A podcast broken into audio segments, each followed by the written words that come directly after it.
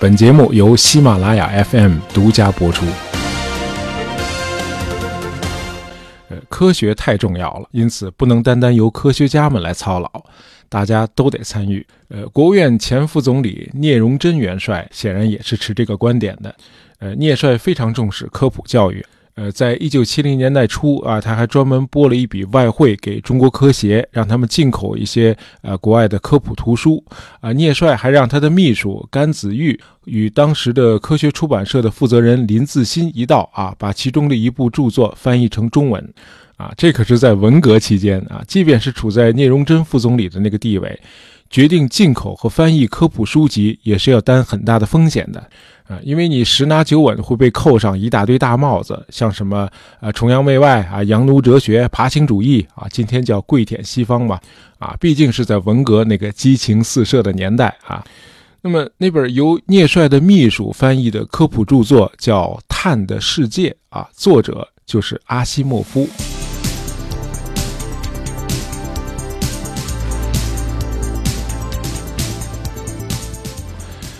呃，这个阿西莫夫号称是世界上最伟大的科普讲解员，也是世界科幻小说界的龙头老大。呃，有个说法，呃，对许多人来说，艾萨克·阿西莫夫这个名字就是科幻小说的代名词。他还有个外号叫“百科全书式的科幻大师”。呃，二零零二年，科学杂志《自然》刊登了著名天文学家卡尔萨根撰写的一篇纪念文章。啊，我摘录一下文章的几句话啊。呃，他说。我们永远也无法知晓，究竟有多少第一线的科学家由于读了阿西莫夫的某一本书或者某一篇文章而触发了灵感，也无法知晓有多少普通的公民因为同样的原因而决心投身于科学事业。啊，人工智能的先驱者之一明斯基最初就是被阿西莫夫的机器人故事所触动，啊，从而走上了这条道路的。啊，由于聂荣臻副总理的推动啊，那么阿西莫夫的作品于一九七零年代初被介绍到了中国大陆。呃，那本《碳的世界》的中文版是一九七三年出版的。文革结束之后，阿西莫夫的作品开始陆续的被介绍到国内啊，尤其是他的科普系列啊，《阿西莫夫科学指南》啊，这些著作出版之后啊，国务院主管科技工作的方毅副总理大为赞赏。方毅副总理自己也很爱读阿西莫夫的英文原著。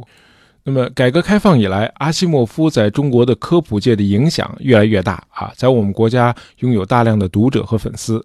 啊，作为有史以来最杰出的科学教育家，啊，阿西莫夫还创造了一个奇迹啊，他一生写了近五百部著作啊，其中非虚构类的作品是二百六十九部啊，其中包括《科学总论》二十四部，涉及数学的有七部，天文学六十八部，地球科学十一部，化学和生物化学十六部。物理学二十二部，生物学十七部，谈科学的随笔有四十本，啊，谈科幻的随笔有两本，历史著作有十九部，谈圣经的有七部，文学十部，幽默与讽刺九本，啊，自传三卷，啊，以及其他的十四种图书。那么虚构类的作品有二百零一部，啊，包括长篇科幻小说三十八部，长篇推理小说两部，科幻短篇故事集三十三集。啊，奇幻短篇故事一集，啊，短篇推理故事九集，以及主编的短篇科幻故事一百一十八集，啊，很难想象如此浩繁巨著啊，一个人是怎么完成的？啊，如果你也是个阿西莫夫粉，那么想象一下，啊，假如你收集了十分之一的他的著作，要知道这个量就已经很大了。为什么这么说呢？因为你需要一个至少两米宽的书架，才能装得下他十分之一的著作。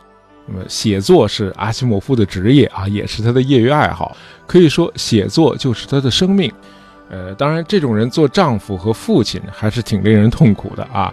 这应该就是阿西莫夫第一次婚姻失败的主要原因。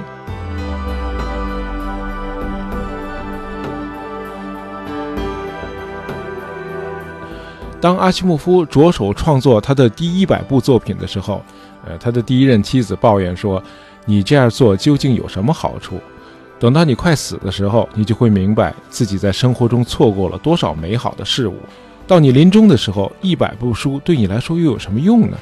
阿西莫夫回答说：“我死的时候，你俯下身来聆听我的临终遗言，你会听到我说：太糟糕了，只写了一百本书。”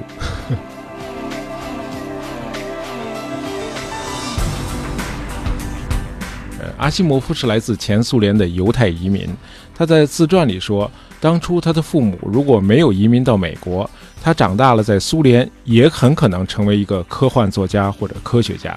呃，当然还有另外一种可能，就是他的全家在二战中死于纳粹德军的屠杀，因为后来德军曾经打到了他的家乡。呃，阿西莫夫全家一九二二年离开苏联移民到美国的时候，阿西莫夫还不到三岁，啊，他的父母只会讲很简单的英语，啊，当然渴望孩子们能够迅速的融入新的环境。呃，阿西莫夫还真的没有让他的父母失望，啊，他还在学龄之前就已经掌握了阅读，因此上学之后一直是班里的尖子。部分原因呢是他的天赋确实很高啊，有过目不忘的本领。呃，这当然免不了会遭到同学们的嫉妒和白眼儿。呃，阿西莫夫的父母在纽约的布鲁克林开了一家小糖果店。呃，既然很难融入学校的团体，阿西莫夫的课余时间更多的是在这家糖果店里度过的。呃，糖果店里可不光是卖糖果啊，货架上还陈列着很多杂志。那么成人杂志，家长肯定是不许孩子碰的。阿西莫夫可以随便的翻阅那些科幻小说杂志。啊，尽管杂志上刊登的多数都是些二三流的科幻作品，那么这些小说还是激发了一个九岁男孩的想象力。在科幻小说里讲述的宇宙、太阳系和行星的知识，毕竟比课本上有趣的多。呃，在他的自传里，阿西莫夫回忆说，呃，小时候在布鲁克林度过了很多漫长的夏夜。呃，在他的青少年时代，只有电影院和富豪的家里才有空调啊，普通老百姓夏天都是坐在屋外的台阶上乘凉。那么，当其他的男孩子在街上打闹秀肌肉的时候，阿西莫夫会在街灯下坐在一张斜靠着墙的椅子上读书，让自己沉浸在文字和思想里啊，从中体会到无穷的乐趣。啊，这样的孩子想不当学霸都很难。阿西莫夫十五岁的时候就进入了哥伦比亚大学就读了啊，才十五岁。那么哥大很多朋友可能都知道啊，是一七五四年由英国国王乔治二世下令成立的啊，比美国的历史都长啊。因此哥大最早的名字叫国王学院啊。今天是全球排名非常靠前的大学啊，迄今已经培养了九十六名诺贝尔奖获得者。呃，一九三九年，年仅十九岁的阿西莫夫就已经从哥大毕业了。那么这个时候，二战已经爆发了。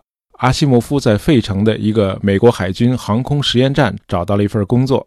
呃，在这里，他的两位同事居然是当时的两位科幻小说大咖啊，一位叫亨莱因，一位叫坎普。啊，如果你是个决定论者，你会相信上帝正在一点点的推着阿西莫夫走上科幻写作这条道路。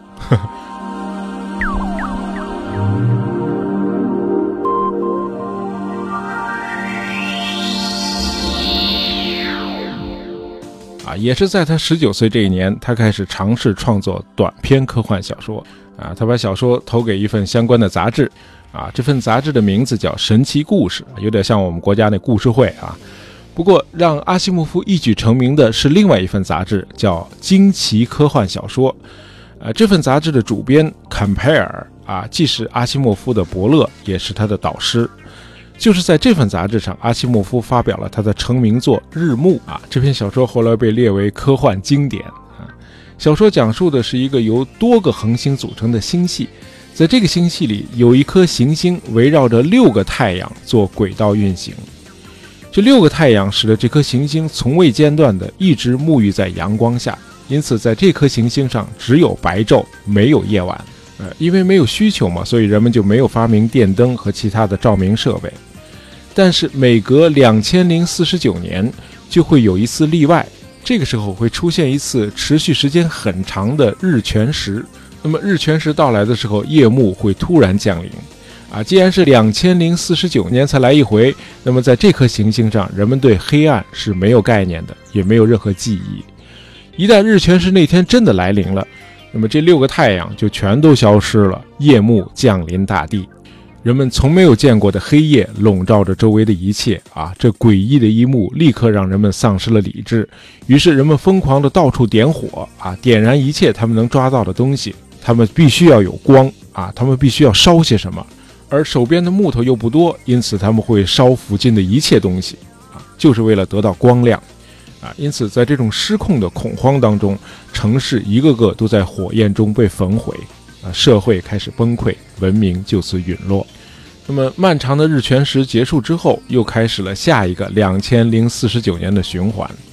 呃，我们发现好的科幻小说不仅仅能够让你体验到强烈的震撼，还能给你广阔的遐想空间和哲学思考。呃，《日暮》这篇短篇小说诞生于一九四一年啊，出版的时候日本还没偷袭珍珠港呢。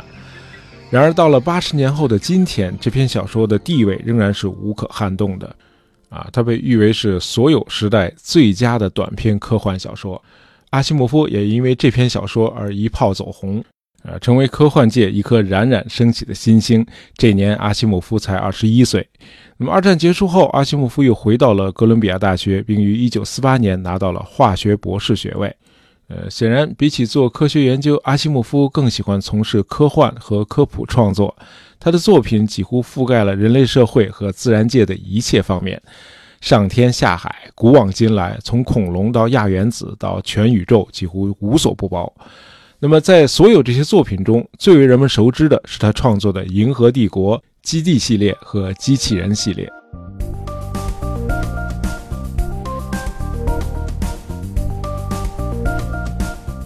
我机器人是阿西莫夫于一九五零年出版的科幻小说短篇集啊，收录了九篇短篇小说，故事各自独立，但却拥有一个共同的主题啊，就是探讨人类与机器人之间的道德问题。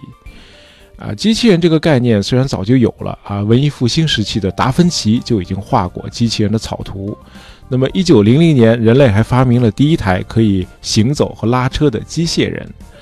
但是在一九五零年代，人工智能这个概念才刚刚提出啊，计算机的研发也才处于萌芽阶段，而阿西莫夫却以超越时代的思维啊，创建出了宏观的未来机器人世界。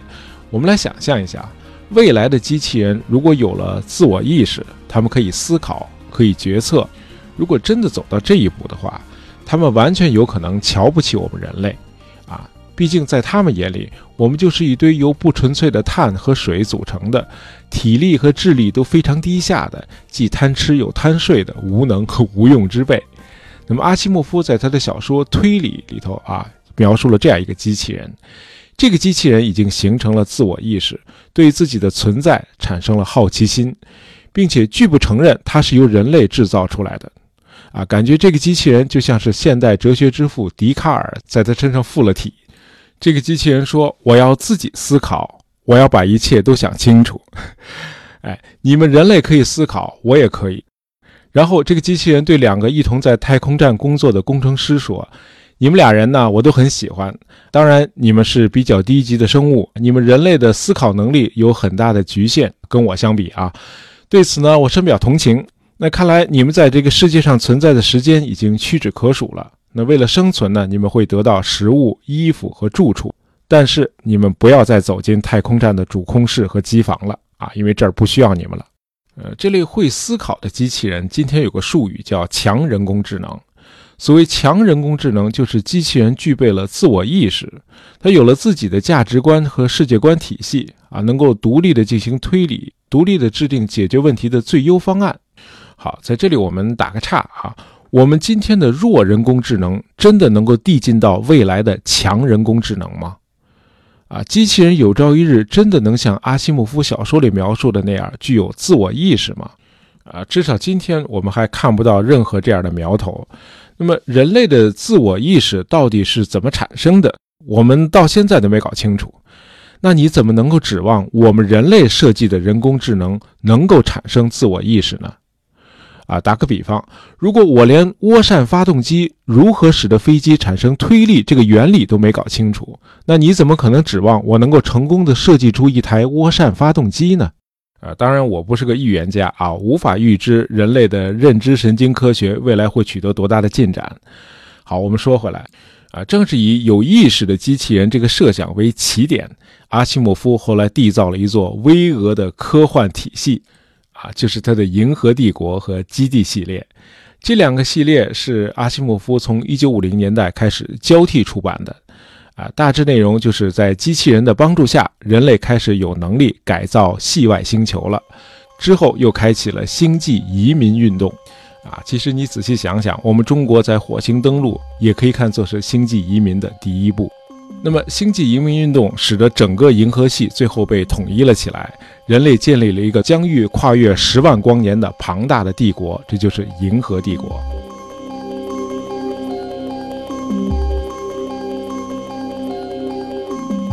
阿西莫夫回忆说，他小时候曾经从头到尾的读过两遍啊吉本创作的那部著名的《罗马帝国衰亡史》，由此他得到灵感，认为他也可以写个银河帝国由盛及衰、分崩离析的故事。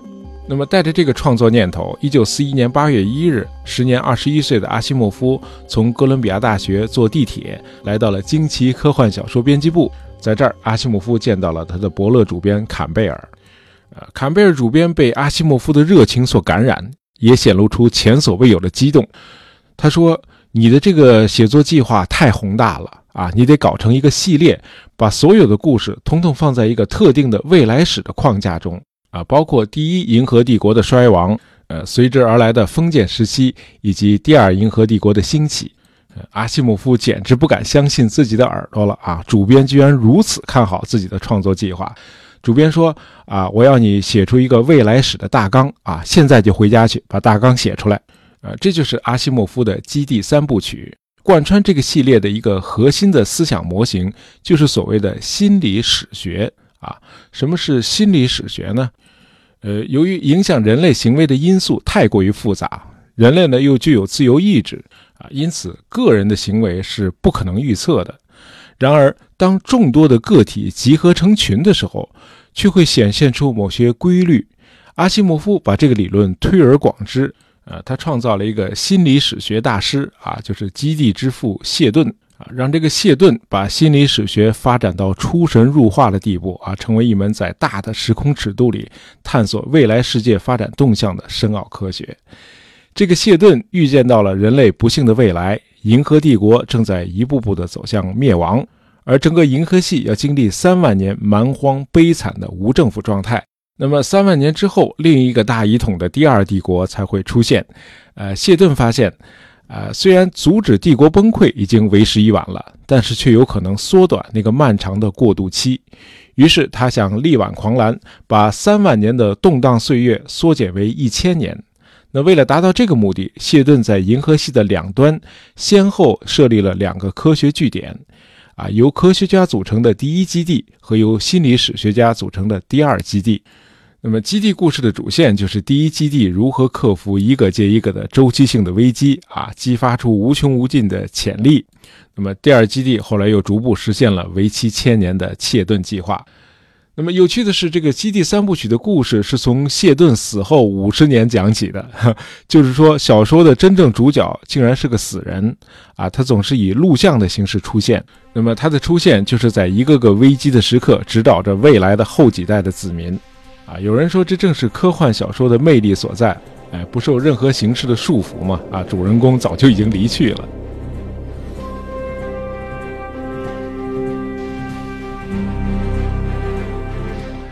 那么，从五十年代末开始，阿西莫夫从科幻创作开始，慢慢的转向写作科普著作。我们在节目的一开始的时候，曾经介绍过一些他的相关著作和大量的随笔。呃，我个人认为，呃，阿西莫夫的科学随笔是我读过的科普著作中最好的。呃，多数文章的开头都是有一个结合自身经历和个人体验的开场白，啊，既亲切又幽默。比如有这么一个开场白。呃，单恋单相思啊，是一件非常痛苦的事情。我爱数学，可数学似乎一点也不爱我。阿西莫夫的叙述都非常生动，推理也很缜密啊，形成了独特的所谓阿西莫夫文体。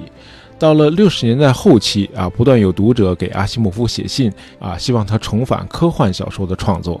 那么，一九八一年的二月，在朋友们的不断催促下，阿西莫夫重拾就业啊，又开始接着创作他的基地系列。呃，一九八二年九月，他又写了机器人系列的下一部作品。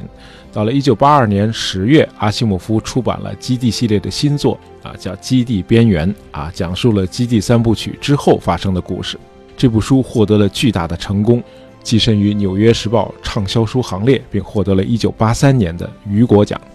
后来呢，他又创作了《基地与地球》《基地前奏》和《迈向基地》啊，这都是基地系列。他的作品太多了啊，我们就不一一介绍了。阿西莫夫和他的第二任妻子詹妮特是一对伉俪作家啊，詹妮特也是一位著名的科幻作家，夫妇俩还共同撰写了不少科普著作。那么，在一些科学随笔中，我们还能读到一些啊，他们两口子之间有趣的互动。呃，《地球的圆圈》这篇文章，阿西莫夫是这样开头的：啊，有一次应邀演讲，珍妮特和我住进了一家酒店。啊，珍妮特在浴室里对在外面的我大声说：“我们还需要一些毛巾。”于是呢，我就叫来了服务员，说：“小姐，啊，同我一起住在这个房间的女人说，我们还需要毛巾，请拿几条过来好吗？”啊，服务员说：“当然可以。”之后，珍妮特怒气冲冲地走出来。啊，每当她不理解我的幽默的时候，都是这副表情。珍妮特说：“刚才你为什么那样讲话？啊，似乎是在暗示我们没有结婚。”服务员回来之后，你得告诉他我们是结了婚的，听见了吗？那么，服务员拿了毛巾回来之后，我说。小姐，同我同住在这个房间的女人让我告诉你，我们是结了婚的。呃，这就是阿西莫夫啊，一个非常可爱的小老头。阿西莫夫一九九二年因病去世后啊，珍妮特整理了他的生前的手稿啊，还出版了阿西莫夫的第三部自传。嗯，同时珍妮特还继续在《洛杉矶时报》的科学专栏上撰写文章，而这个专栏就是阿西莫夫开辟的。好，那么阿西莫夫的故事我们就讲到这儿。那么听友们听完故事之后，可以去我们的店铺逛一逛啊，那儿有很多好吃好玩的东西在等着大家。对了，大家不要忘了戳一下播放页小黄条，领取京东上亿红包六幺八，大家一起薅羊毛，每天可以领三次哦。领了红包再去购物啊，快快分享给小伙伴们吧。呃，那么今天的节目呢就到这儿啊。本期节目是由我们的听友苟永强点播的，希望你喜欢。喜欢大爷杂货铺的朋友，不要忘了订阅我们的专辑。当然，希望大家能够在朋友圈里推荐一下我们的节目。感谢大家收听，咱们下期再见。